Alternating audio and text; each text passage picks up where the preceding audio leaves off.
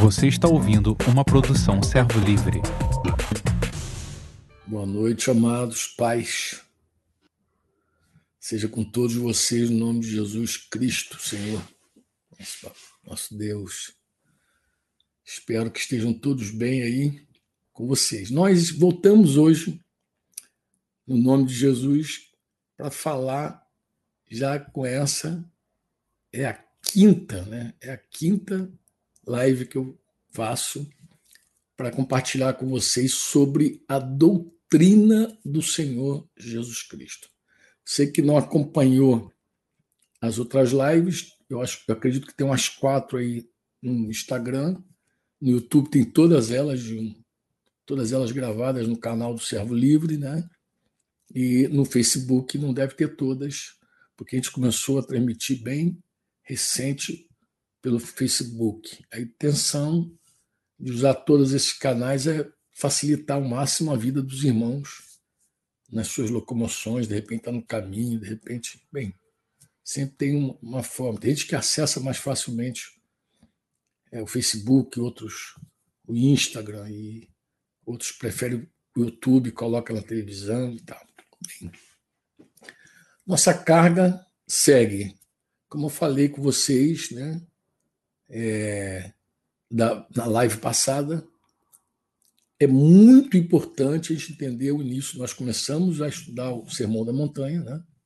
porque o tema é a doutrina de Jesus, então ali o Sermão da Montanha, quando termina o capítulo 7, diz que a multidão estava maravilhada da, da, da doutrina do Senhor. É, maravilhada. Então, a gente sabe que o capítulo 5, 6 e 7 de Mateus compreende essa doutrina. Né? E falei na, na live passada por que, que é tão importante entendermos este início. Por que, que é tão importante entendermos esse início? E eu expliquei para os irmãos que todos nós, na live passada, sem exceção, todos nós possuímos uma, uma construção de pensamentos. Né? Nós temos filosofias e crenças. E falei com vocês que quando nós não temos a doutrina de Jesus, nós temos uma doutrina qualquer. A gente tem algo que nós colocamos a fé, a nossa crença, que a gente repete, que a gente acredita, que a gente fala, né? A gente acredita sempre em algo. O problema fundamental, como eu disse da vez passada, é que tudo que não procede da verdade é morte e não vida. Citei aqui João 6,63, quando Jesus falou o espírito é o que vivifica, a carne para nada aproveita. As palavras que eu lhes tenho falado são espírito e são vida. E falei com vocês que toda palavra, no fundo, é um espírito. Aí tem vários textos falando sobre as palavras, né? proferidas pelos homens, como elas têm essência, como elas têm um espírito, mas não produzem a vida que só as palavras de Cristo são capazes de produzir. É a vida só em Jesus. Hoje nós vamos falar sobre a, os mansos. E eu fiz essa introdução para dizer o seguinte: nós, quando estudamos a doutrina de Jesus, falei dos pobres de espírito, falei dos que choram, agora dos mansos, nós vamos entrar nos mansos estou assim, sendo bem minucioso com cada bem-aventurança dessa. Por quê? Porque eu creio de coração que esse, essa primeira parte do ensino de Jesus é que quebra, que destrói. Eu não vou usar a palavra desconstrói, não. Vou dizer, destrói mesmo todo pensamento elevado, toda mentira, todo, tudo, tudo que a gente tem por certo é destruído quando nós, é, de verdade, recebemos a, a verdade que só Jesus comunica. Ele vai dizer no versículo 5: Felizes são os mansos. E ele explica por que, que os mansos são felizes. Você está com a tua Bíblia aberta aí, vai, senão Yuri vai dar aquela cola básica de Mateus 5,5. Eles são felizes porque herdarão a terra. ele, o, o Mateus 5, versículo 5, 5, quando Jesus dá esse ensino, ele está citando o Salmo 37, versículo 11, se não me falha a memória, que vai dizer exatamente essa verdade, né?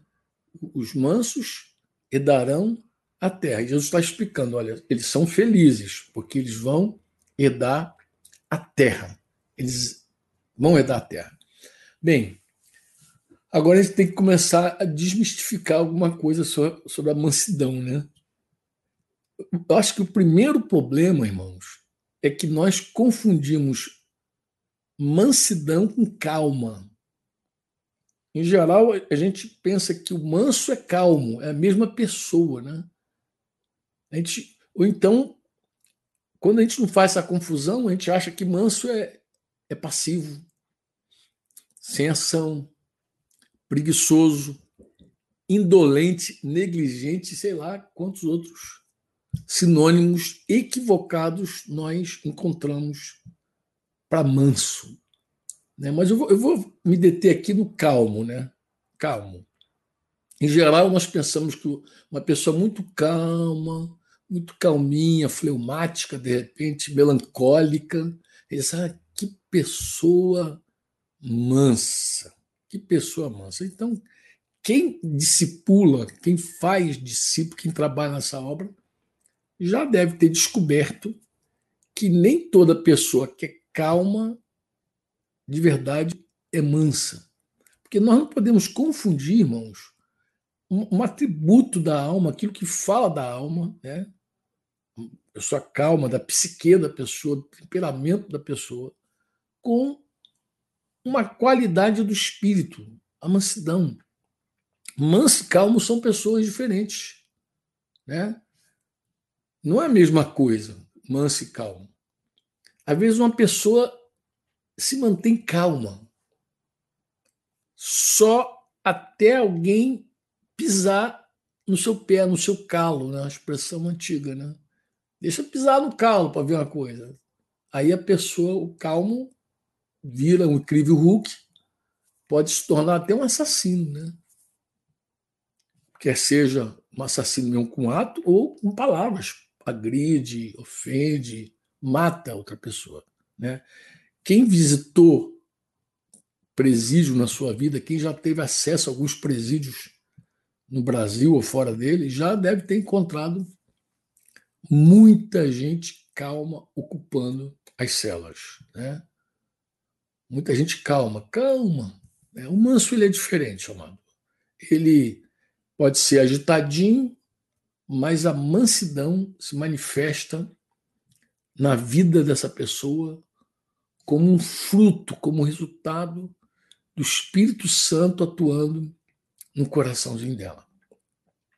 A Bíblia diz assim: os mansos herdarão a terra. Citei aqui o Salmo 37. E pergunta por quê? Né? Por que, que os mansos herdarão a terra? Bem, os mansos, eles vão herdar a terra porque eles estão rendidos. Eles estão rendidos, eles são totalmente arrependidos da sua força, da sua obra morta. Né? Citei aqui da outra vez a obra, a obra feita na carne, quando ela é boa a gente quer exibir, quando ela é ruim a gente quer esconder, mas ela é feita na carne. A obra do Espírito não tem necessidade disso. Não tem necessidade. Então, manso é quando você está totalmente arrependido dessa força, dessa carne. Eu acredito de coração, irmãos, que o verdadeiro arrependimento é uma total rendição ao governo de Deus, ao senhorio de Jesus, à vontade do Pai, à presidência do Espírito Santo.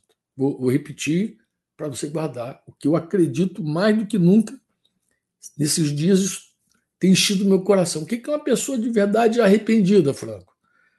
Um verdadeiro arrependimento. É uma total rendição ao governo de Deus. Ao governo de Deus. Como assim, Franco? É o senhorio de Jesus que é a porta, a vontade do Pai, a presidência do Espírito Santo. Mas por que os mansos herdarão a terra? Eu acredito que, em primeiro lugar, eles herdarão porque não fazem questão dela. Verdade, não brigam por ela. Né? O manso, ele quer tudo que Deus tem para ele. Ele não briga por nada, porque ele sabe, ele sabe lá no fundo que quando Deus dá algo ou alguém, vou usar essa expressão também porque é bom, né? Os solteiros precisam ter essa atenção, os casados, inseguros, enciumados, né? cativos pelo ciúme, precisam ter essa revelação, que é o quê? Quando Deus dá algo ou alguém para você, não há quem possa resistir. O, o, manso ele possui um espírito tranquilo. Mas por quê? Porque ele se acha lindo, maravilhoso, não, essa mulher é minha, esse homem é meu. Não, ele confia de todo o coração no Pai. Os mansos não apenas precisam de Deus, guarda isso. Eles não apenas precisam de Deus, eles são totalmente dependentes do Senhor. Há uma diferença entre precisar e depender. Nós precisamos das pessoas, mas nós só dependemos de Deus. Os mansos são, é, eles podem ser bem descritos ali como Salmo 125, logo no início diz que os que confiam no Senhor são como o Monte Sião, que não se abala, firme para sempre. É, acho que uma canção antiga já cantava o Salmo 125, os que confiam no Senhor são como os montes do Sião, que nunca se abala, mas permanece, continua firme para sempre. Preste atenção na doutrina de Jesus. Ela inicia falando de uma vida esvaziada, os pobres de espírito. Você vê que esse é o. Né? Jesus mesmo se declarou, se declarou manso e humilde de coração. Se você começar a doutrina entendendo que precisa ser uma pessoa esvaziada, né, a si mesmo se esvaziou, você vai chegar à conclusão que quem se esvazia, quem se esvaziou, não possui nada. Logo, não há posição, não há função, não há cargo que encha o seu coração e nem propriedade que encha o seu coração. Não há nada que você considere de verdade seu. Nesse domingo agora próximo, se Deus quiser, nós estaremos na ordenação de um novo pastor. Nome é Alessandro. Ele caminha com o nosso amado Jamê Nobre e os pastores aqui de Curitiba, mais o Yuri que está aí também na, nos bastidores aí, tocando aí, tocando essa live. É, nós pretendemos estar ali, Yuri vai cooperar lá com a transmissão, que eles devem transmitir. E o que um presbítero anela? Quando você pega a primeira carta de Paulo a Timóteo, seu filho, no capítulo 3, versículo 1, ele vai dizer que fiel é a palavra. Ele vai dizer, se alguém deseja o episcopado, alguém é, busca o episcopado, né, anela o episcopado, excelente obra almeja. Ou seja, quem anela o episcopado, na verdade, busca trabalho, busca obra, não busca posição. Não é a posição que está buscando, está buscando trabalho. Ele vai dizer: quem deseja o episcopado, ele está, na verdade, buscando um trabalho excelente. Trabalho, trabalho, trabalho. Os mansos são assim. Eles buscam trabalho, eles buscam o que fazer. Eles buscam fazer. Eles não brigam por possessão, possessão. Eles não brigam por posição. Né? Eles sabem que o que é de Deus para eles, ninguém pode tomar. Honra, relacionamento, ministério, autoridade, enfim.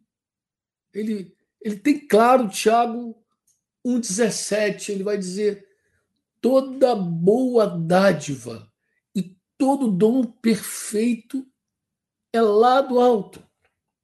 descendo do Pai das luzes, em quem não pode existir variação ou sombra de mudança.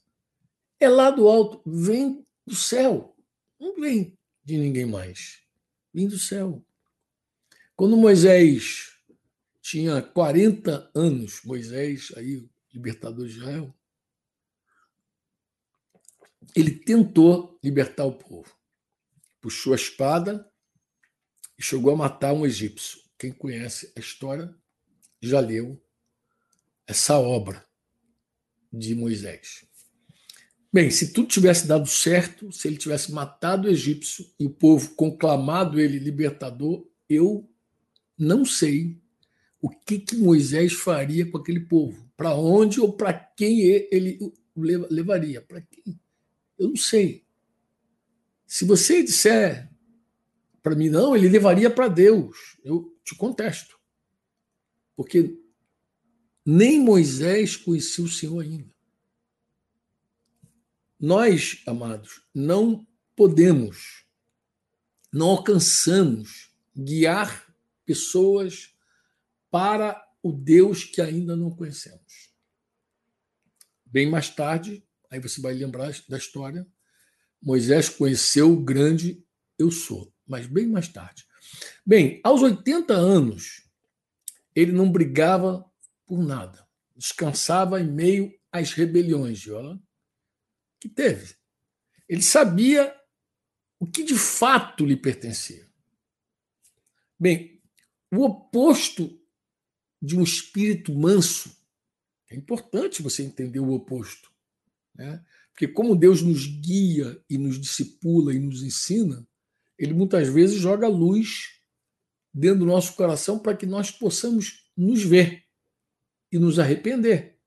Clamar, nos render diante de Deus, clamar a Deus misericórdia.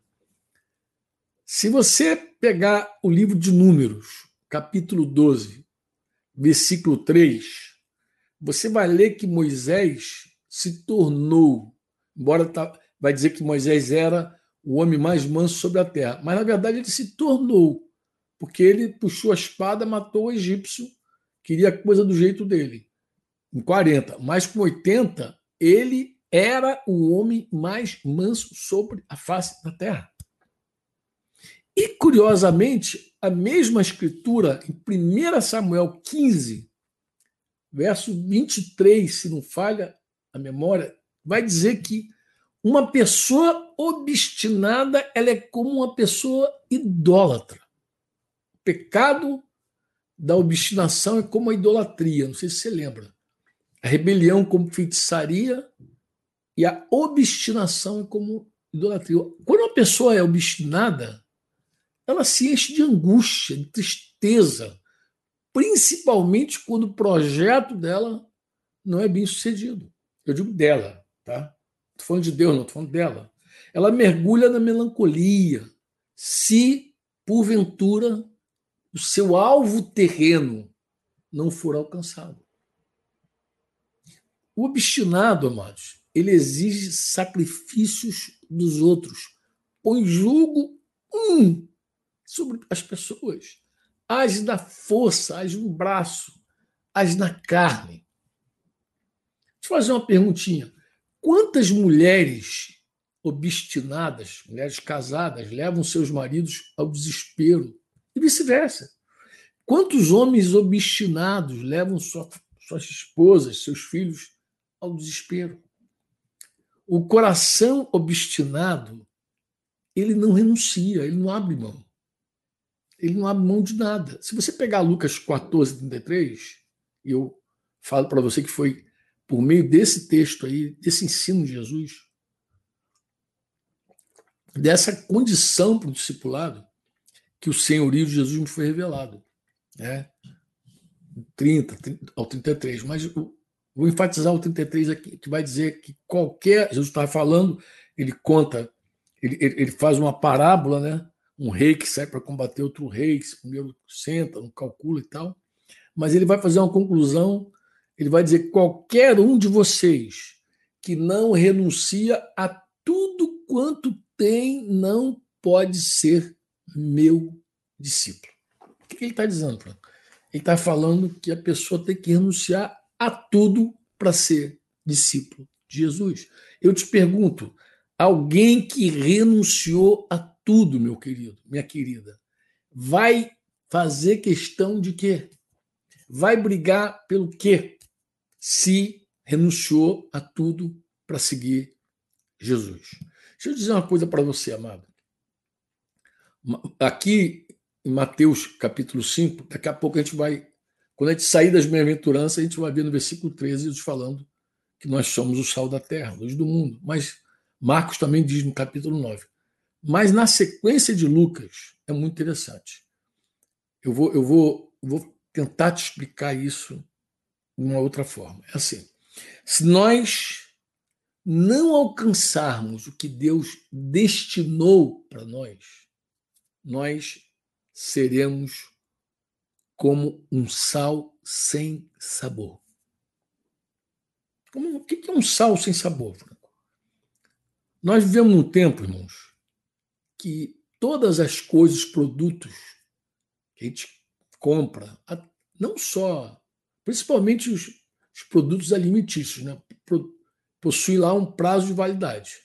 E, e não é raro a gente, ao limpar uma gaveta, encontrar um produto com prazo de validade vencido. Em geral, o que a gente faz? A gente joga fora mesmo nunca tendo usado aquilo. Jogamos fora porque a gente entendeu, só ele perdeu a sua finalidade, porque o, o prazo de validade vai dizer para nós que aquilo perdeu sua finalidade. Olha Lucas 14, versículo 34 e 35. Quando Jesus vai falar assim: o sal certamente, o, o sal é certamente bom. Mas se o sal se tornar insípido, sem sabor, como lhe restaurar o sabor? Jesus vai perguntar: como é que vai restaurar o sabor desse sal? Não presta, mas nem para a terra. Não presta, mas nem para a terra. Ele vai dizer mais forte: nem para o monte de estrume. Ixi, força. É porque a gente lê muito Mateus, a gente quase não vê Lucas, né? lançam fora. Quem tem o vídeo para ouvir, ouça. Isso aí ele está falando na sequência de renunciar a tudo. Está na sequência de renunciar a tudo. O que isso significa, Franco? Significa o seguinte: ou nos tornamos discípulos de Jesus, é isso que ele está dizendo, ou não servimos para o seu propósito. Ou nos tornamos discípulos de Jesus, ou não servimos, não temos é, como cumprir seu propósito. Foi isso que ele ensinou. Somos semelhantes ao sal. O sal, quando fica insípido, ele perde o poder dele, o propósito dele. Um produto que nós jogamos fora porque perdeu sua finalidade, seu propósito, não tem mais. Isso Imagina um vírus. Tempo de coronavírus, pode se falar de vírus também. Por que o vírus, Fernando? Porque o vírus é aquela coisa diminuta, minúscula, mas é um agente infeccioso. Ele não não, não tem a capacidade de fazer um, um metabolismo por ele mesmo independente de qualquer outra coisa. Ele, ele, ele só se replica quando está no interior de uma célula viva e que hospeda ele. Então, esses, essa coisa que a gente chama de vírus, vírus, coronavírus, né, são esses organismos que não, que não possuem célula, ele não possui nada. É, acho que é acelulares, né? né? Celular de telefone, não. Acelulares é que não possui célula. A estrutura dele é, é, formada basicamente por proteínas e alguma outra coisa, um ácido nucleico. Bem, o que, que, que é interessante sobre o vírus? E, como eles não possuem uma célula e não são capazes de reproduzir sozinho, alguns pesquisadores não consideram essas coisas vivas. Eles não consideram seres vivos. Então, o vírus não está catalogado eu acho que para uma grande maioria, como um ser vivo. Não tem vida o vírus. Entendeu? Mas eles causam doenças. Eles causam doenças. Os vírus são muito temidos por todo mundo, pô. mesmo sem células.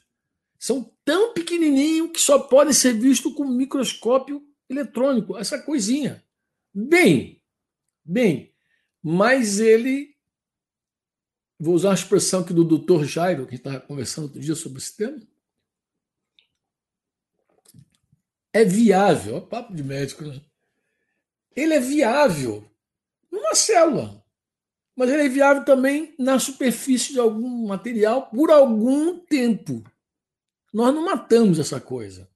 Porque ele não, é, não vive, então a gente não mata. Ele mata o vírus, não mata, não. Ele fica viável, ele tem um propósito.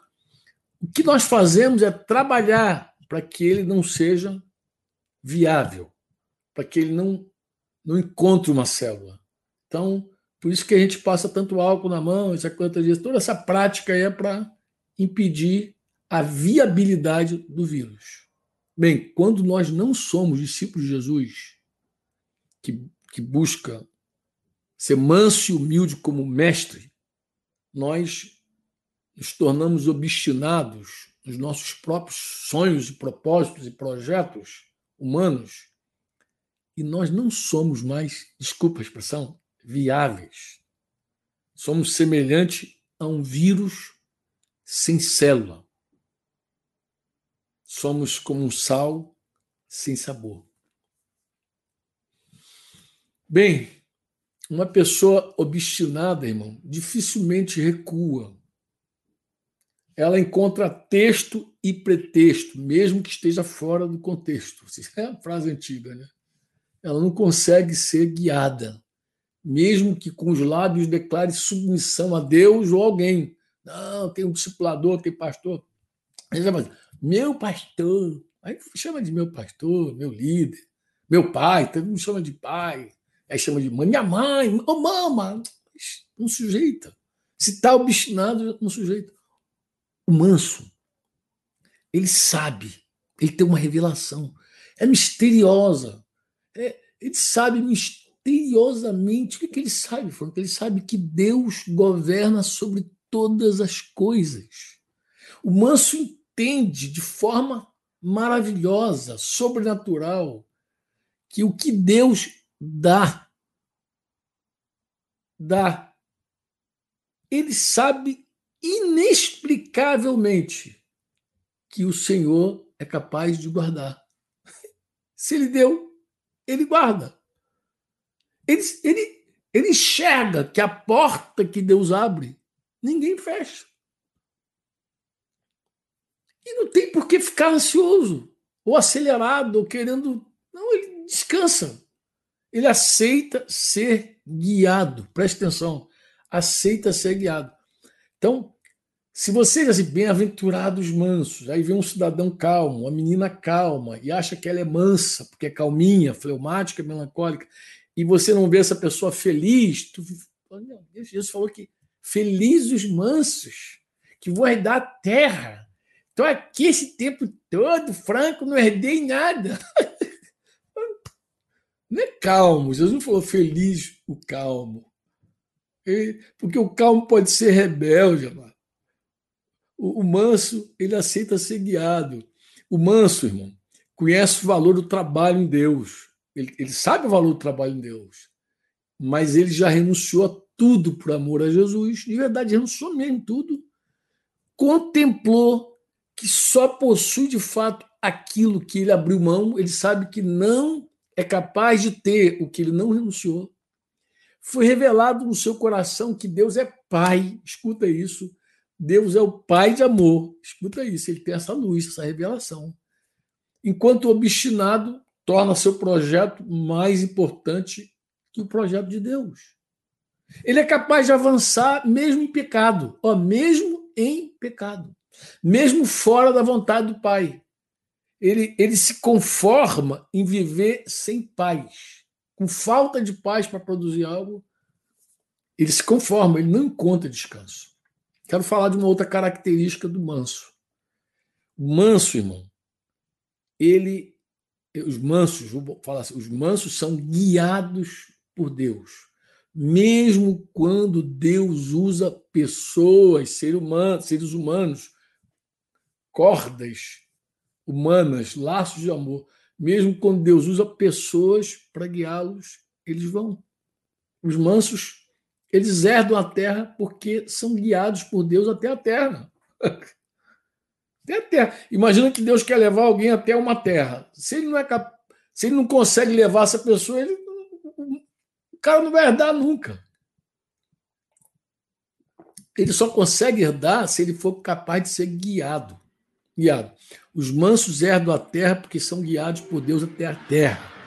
Somente os mansos podem ser guiados e conduzidos pela, pelas mãos do papai, mesmo que use Moisés, até a terra prometida, ou Josué, ou algum outro.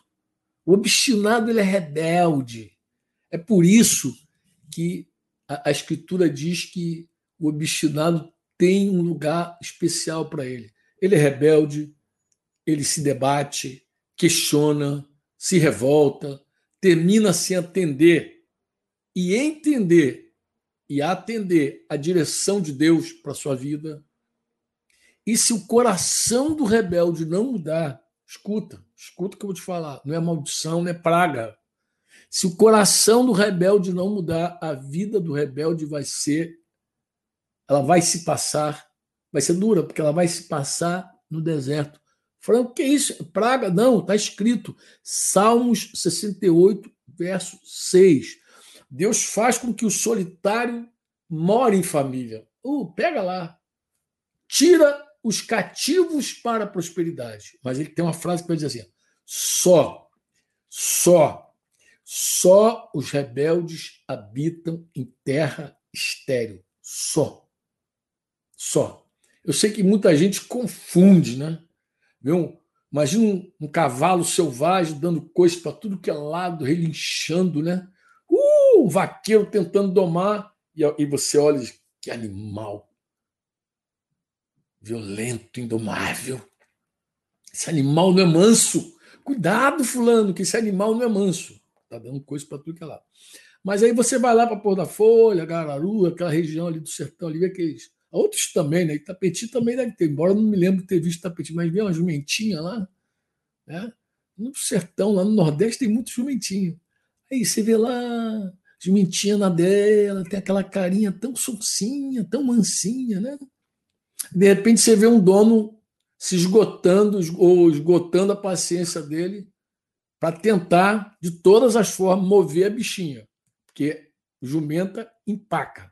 Então você imagina um jumentinho empacado e o, e o dono está ali. Você pode, no primeiro momento, olhar e dizer assim: puxa, que animal manso, animal bom. O que não é manso, rebelde, indomável, selvagem, é o cavalo dando coisa para tudo que é lá. O jumento não, jumento, jumentos são mansos, amado. Ambos são rebeldes. Uma rebelião ativa, outra rebelião é passiva, mas ambos são rebeldes. Ambos são rebeldes.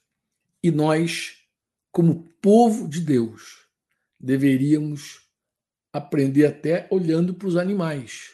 Isaías capítulo 1, logo no início do profeta Isaías, capítulo 1, no versículo 3, ele vai dizer que o boi conhece o seu dono, o seu possuidor, e o jumento, oh, o dono da sua manjedoura. Mas ele vai dizer assim: mas Israel não tem conhecimento. Ó, o meu povo não entende. Ai, ai. O profeta está dizendo que o animal tem mais animal manso do que gente. É isso que ele está dizendo. Tem animal que conhece seu dono. Tem jumento que conhece o dono da sua manjedoura. Mas Israel, não. Eu acredito que a igreja deve ser divertida com esse texto aí. Muitas vezes, irmãos, nós cantamos para o nosso Deus e Pai, dizendo que Ele é o nosso Senhor, amo e proprietário, mas não passam de palavras. E quando a gente não obedece a Deus mansamente, a nossa música não é louvor, muito menos expressão de adoração. Não há nada, não tem nada. Eu acho que vai dar para encaixar aí o outro, o versículo 6, né? Felizes os que têm fome e sede de justiça. Vamos ver se encaixa aí. Por quê? Porque eles serão fartos. Olha que promessa. O que tem fome e sede de justiça será farto. Olha que coisa linda. É, essa verdade também é mais uma daquelas que confronta as nossas convicções, nossos pensamentos. Né? Acredito que alguém, em algum lugar, já esbravejou contra os céus, afirmando até que Deus não é justo. Né? Eu tenho algumas mensagens, acho que até em live agora, falando sobre isso não é justo ou é uma injustiça. Né? Uso até no meu Instagram para puxar a galera um vídeo da minha netinha Laura, que agora está com cinco anos, mas eu acho que ela tinha uns dois para três aninhos falando tudo, e ela protesta, diz que não era justa a decisão de uma tia lá que não queria levá-la para algum lugar. Bem, desde criancinha já tem gente que acha que sabe o que é justo, sabe o que não é justo. Nós temos um senso de justiça. Mas escuta o que eu vou te falar, amado nós só seremos fartos se a justiça que buscamos é a justiça de Deus. Do contrário, só seremos frustrados a cada dia. Eu olho, eu vejo, eu conheço gente que busca a justiça humana e não é saciada não é saciado. Pelo contrário, vive grandes frustrações. O texto aqui do bem-aventurado feliz, feliz, ele fala aquele que se refere, ele se refere, desculpa, aquele que tem fome e sede não de justiça humana. Deus declara, sabe que Deus declara, mano? Isaías 64, versículo 6. Vai lá ver se é isso mesmo. Confere aí, ah, se é isso mesmo que as justiças, as justiças dos homens são como trapo da imundície. Trapo da imundície, sei lá se é papel higiênico, se é absorvente íntimo, eu não sei. É um trapo de imundícia. É assim que Deus olha e vê a justiça humana. Logo, a fome e sede de justiça não é humana, é divina. Se nós alcançarmos a graça para ouvir o Senhor, saberemos que Jesus Cristo, o Senhor Jesus, é essa justiça de Deus. Por quê, Franco? Porque Tiago 1, versículo 20, vai dizer que a nossa ira não produz a justiça de Deus. Ah, nem a ira, ah, isso é justo, não vai produzir justiça de Deus. Tampouco as nossas boas obras. Né? Paulo vai dizer em Filipenses 3, de 9 a 11, assim, que ele vai dizer. Não sei se Yuri vai conseguir colocar integral. Ele vai dizer que o que para mim era lucro, eu considerei isso como perda por causa de Cristo. Na verdade, considero tudo como perda, tudo como perda, por causa de quê? Da sublimidade do conhecimento de Cristo. De Cristo Jesus, meu Senhor, meu dono, meu amo. Por causa dele, Paulo vai dizer: perdi todas as coisas e as considero como lixo. Uh! Como lixo. Perdi todas as coisas e considero como lixo para ganhar Cristo e ser achado nele, não tendo justiça própria, que procede de lei ou de qualquer outra coisa, mas aquela que é mediante a fé em Cristo.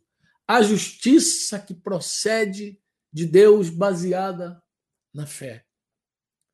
Como alguém vai ser saciado se ele busca a justiça humana? Não vai ser. 2 Coríntios 5, 21, Yuri, diz que aquele que não conheceu o pecado, ele se fez, ele o fez pecado por nós para que nele fôssemos feitos justiça de Deus.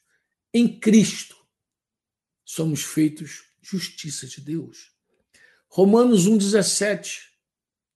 Olha lá, Yuri. Visto que a justiça de Deus se revela no Evangelho. A justiça de Deus se revela no Evangelho, de fé em fé. Como está escrito, justo verá por fé.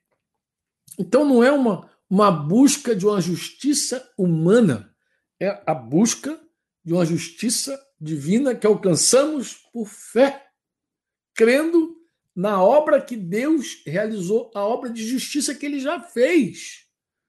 Pega aí, Yuri, Romanos 2, vai do 21 ao 24. Ele vai dizer: Mas agora sem lei se manifestou a justiça de Deus, testemunhada pela lei, por Moisés lá, e os profetas. Justiça de Deus, ela é mediante o quê? A fé em Jesus Cristo. É isso mesmo. Imagina. É a fé em Jesus para todos e sobre todos que creem. Porque não há distinção, pois todos pecaram. Olha como é que Deus sentencia todos. Todos pecaram e carecem da glória de Deus. Mas nós fomos justificados gratuitamente, de gra... como por sua graça, mediante a redenção que há em Cristo Jesus. Jesus, amado, é a justiça de Deus.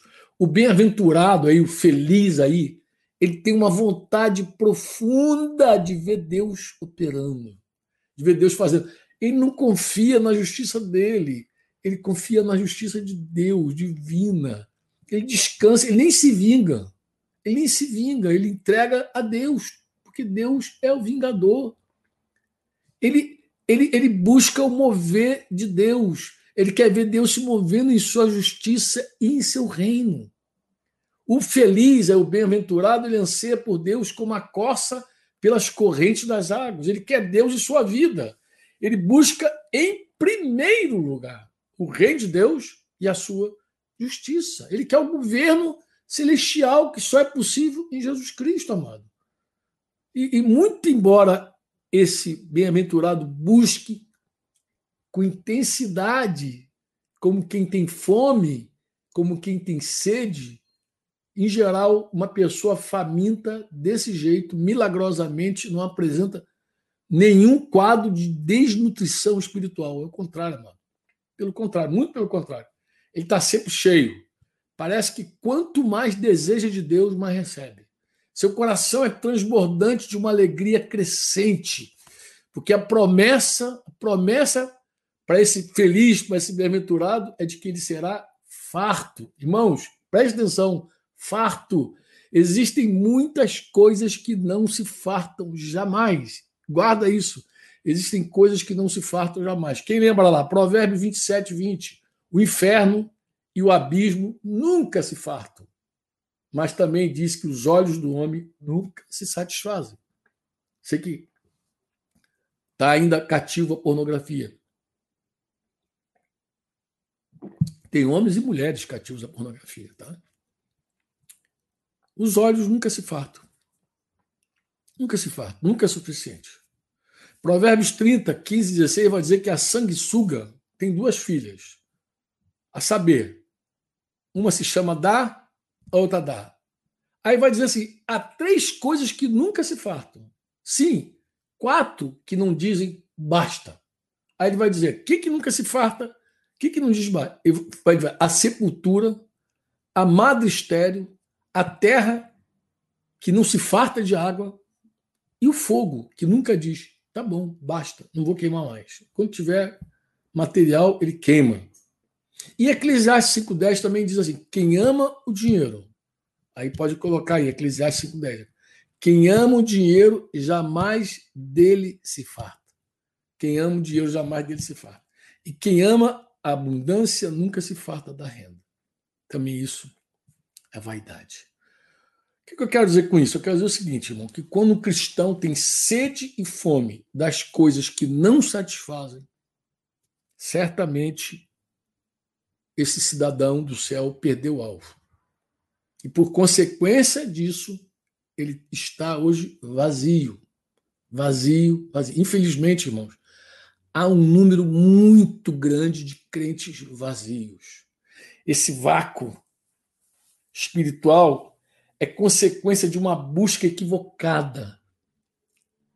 A pessoa pode sentir fome e sede de tudo, até das coisas boas, lícitas, mas qualquer outra fome e sede que não seja por Jesus Cristo, mesmo quando saciada, escreve o que eu estou te falando, não deixam vazios e não nos deixam.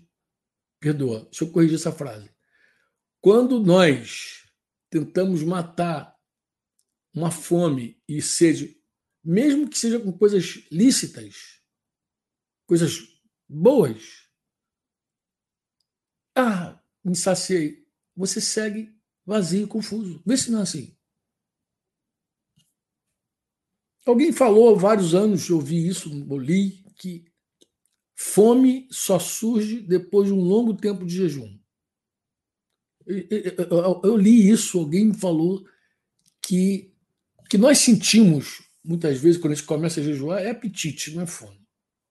Fome só aparece depois de muito tempo jejuando. Essa bem mais tarde chega. E diz que vem do íntimo e é terrível. Talvez isso nos leve a refletir sobre uma fome equivocada. Às vezes tem apetite por algumas coisas e acha que é fome. Né? Dinheiro, por exemplo. Tem gente que busca e não encontra. Né? Busca e não encontra. Se enche mas está sempre vazio. Outro equívoco é tentar encher os olhos. Você tem aqui o texto de Provérbios. Ó, nem arte, nem beleza, pornografia, sei lá quantas coisas você busca para encher seus olhos. Não vão satisfazer você. Nós só seremos fartos quando sentirmos fome e sede da justiça que procede da verdade. Jesus Cristo é essa justiça de Deus. Por sua morte, nós fomos reconciliados com o Pai e nele, só nele, somos abençoados e fartos. Nele nós recebemos a herança dos humildes e dos mansos.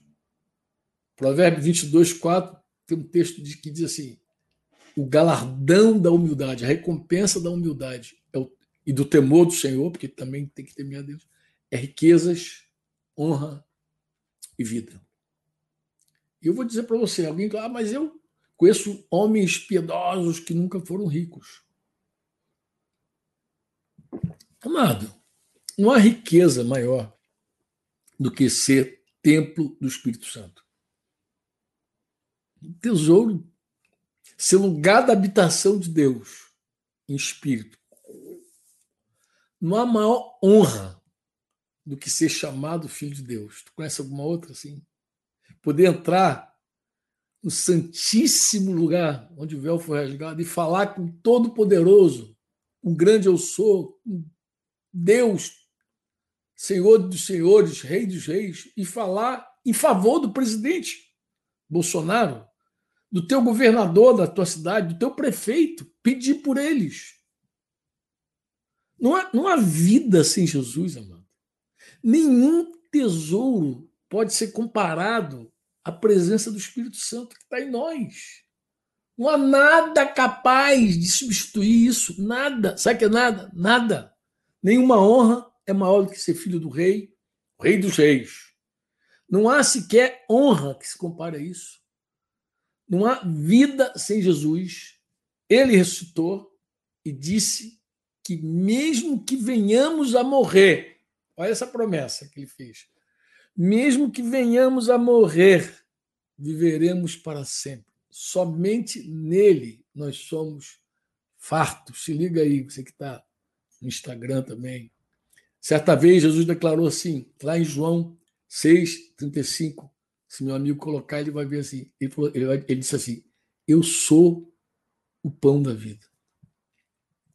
O que vem a mim jamais terá fome, e o que crê em mim jamais terá sede. Esse não é a justiça de Deus. A mulher samaritana ouviu algo muito parecido. Lá em João 4, 13 e 14. Jesus disse para ela assim: ó, quem beber dessa água do poço, lembra? Tornará a ter sede. Mas aquele, aquele, porém, que beber da água que eu lhe der, nunca mais terá sede. Pelo contrário, a água que eu lhe der será o que nele? Uma fonte a jorrar para a vida eterna.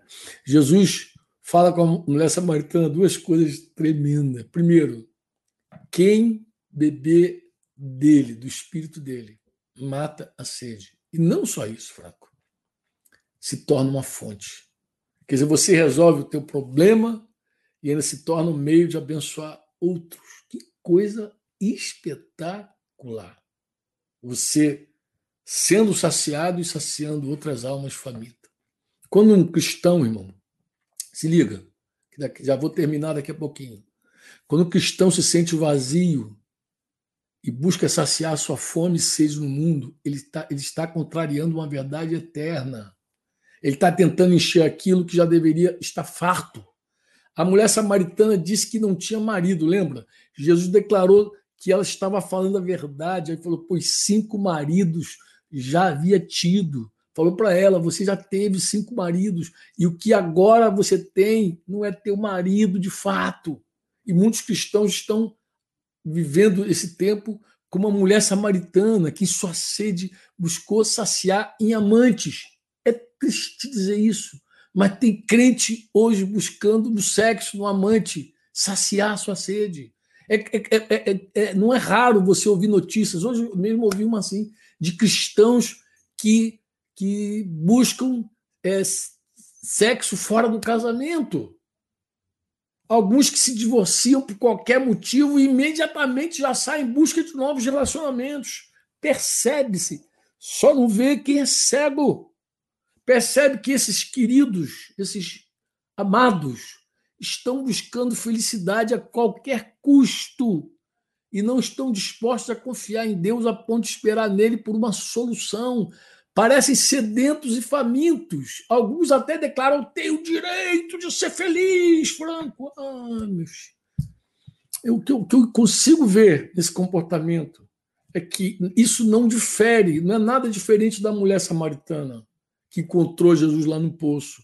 Ela também tentava saciar sua sede com homens, né? E enquanto esses meus amados irmãos aí, queridos crentes, tá buscando em várias fontes fora do Senhor, e aí lembrando uma canção do meu amigo Flash, também que foi inspirada nos Salmos 87, 7, vai dizer que todos os cantores, desculpa a assoviada aqui, saltando de júbilo, entoarão Todas as minhas fontes são em ti. Todas as minhas fontes são em ti. Um, um mero assistente de reunião, cara que está no culto, cara que agora está longe porque tá, o Covid afastou ele, né? Por hábito religioso, ele vai a uma reunião da igreja que ele chama de culto. Ele não é parte da igreja muitas vezes, nunca foi batizado realmente no corpo. Ele somente vai a reunião da igreja, mas ele não é a igreja, ele assiste a tudo. Ele não dá assistência, ele assiste. E, e mas no fundo não consegue cultuar o Deus vivo que ele professa na, na vida dele diária, né? Quando termina a reunião, acaba também o crente. É por isso que o Covid arrebentou um montão. Porque afastou os caras da reunião, aí se perdeu completamente. Esse homem, essa mulher, às vezes está envolvido, sei lá, numa campanha nacional contra a miséria do povo brasileiro, a fome do povo brasileiro. Só que ele ainda não viu sua própria miséria. E por mais que procure, não pode encontrar nada fora do Senhor Jesus para fartar-se.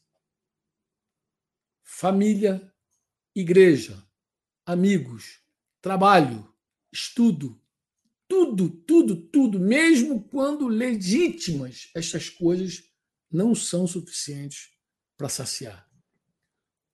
Tudo isso eu sei que é uma grande incoerência, porque Jesus nos garante que seremos saciados nele. E uma outra coisa para terminar é que a justiça de Deus exige que nos afastemos de toda injustiça. Onde é que está isso, Franco? Romanos 2, aí do 4 ao 9, tu vai ler.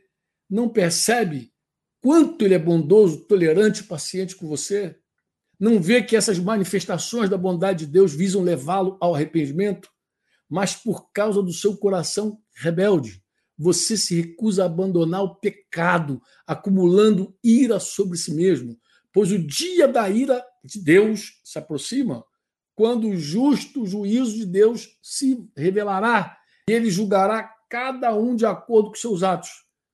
Dará, versículo 7 vai dizer: dará vida eterna àqueles que, persistindo, perseverando em fazer o bem, buscam glória, honra e imortalidade. Buscam né? mas derramará ira. Escreve isso. Melhor, já está escrito: derramará ira, indignação sobre os que vivem para si mesmos. Os que vivem para si mesmos. Guarda isso, versículo 8 né, do capítulo 2 de Romano. Vivem para si mesmos, que se recusam a obedecer à verdade, preferem entregar-se a uma vida de perversidade.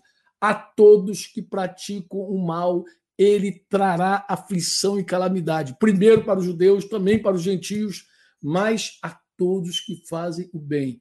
Ele dará glória, honra e paz. Creia nisso. Primeiro para os judeus, também para os gentios, pois Deus não age com favoritismo, ele não faz acepção de pessoas. E 2 Timóteo 2,19 encerra o assunto dizendo que esse é o firme fundamento de Deus. 2 Timóteo 2,19, se tu não pegou aí. O firme fundamento de Deus permanece tendo este selo. O Senhor conhece os que lhe pertencem. E mais, afaste-se, afaste-se, afaste da injustiça todo aquele que professa o nome do Senhor. Não dá para ter fome e sede de justiça divina e viver atolado na injustiça humana. Por favor, amados, me compreendam. Eu, eu, eu precisava derramar isso e não dá tempo mais de seguir adiante para falar dos misericordiosos. Vamos deixar isso para a próxima live. Grande beijo. Coração Yuri despede a gente aí, tá bom? Fui. Você ouviu uma produção Servo Livre.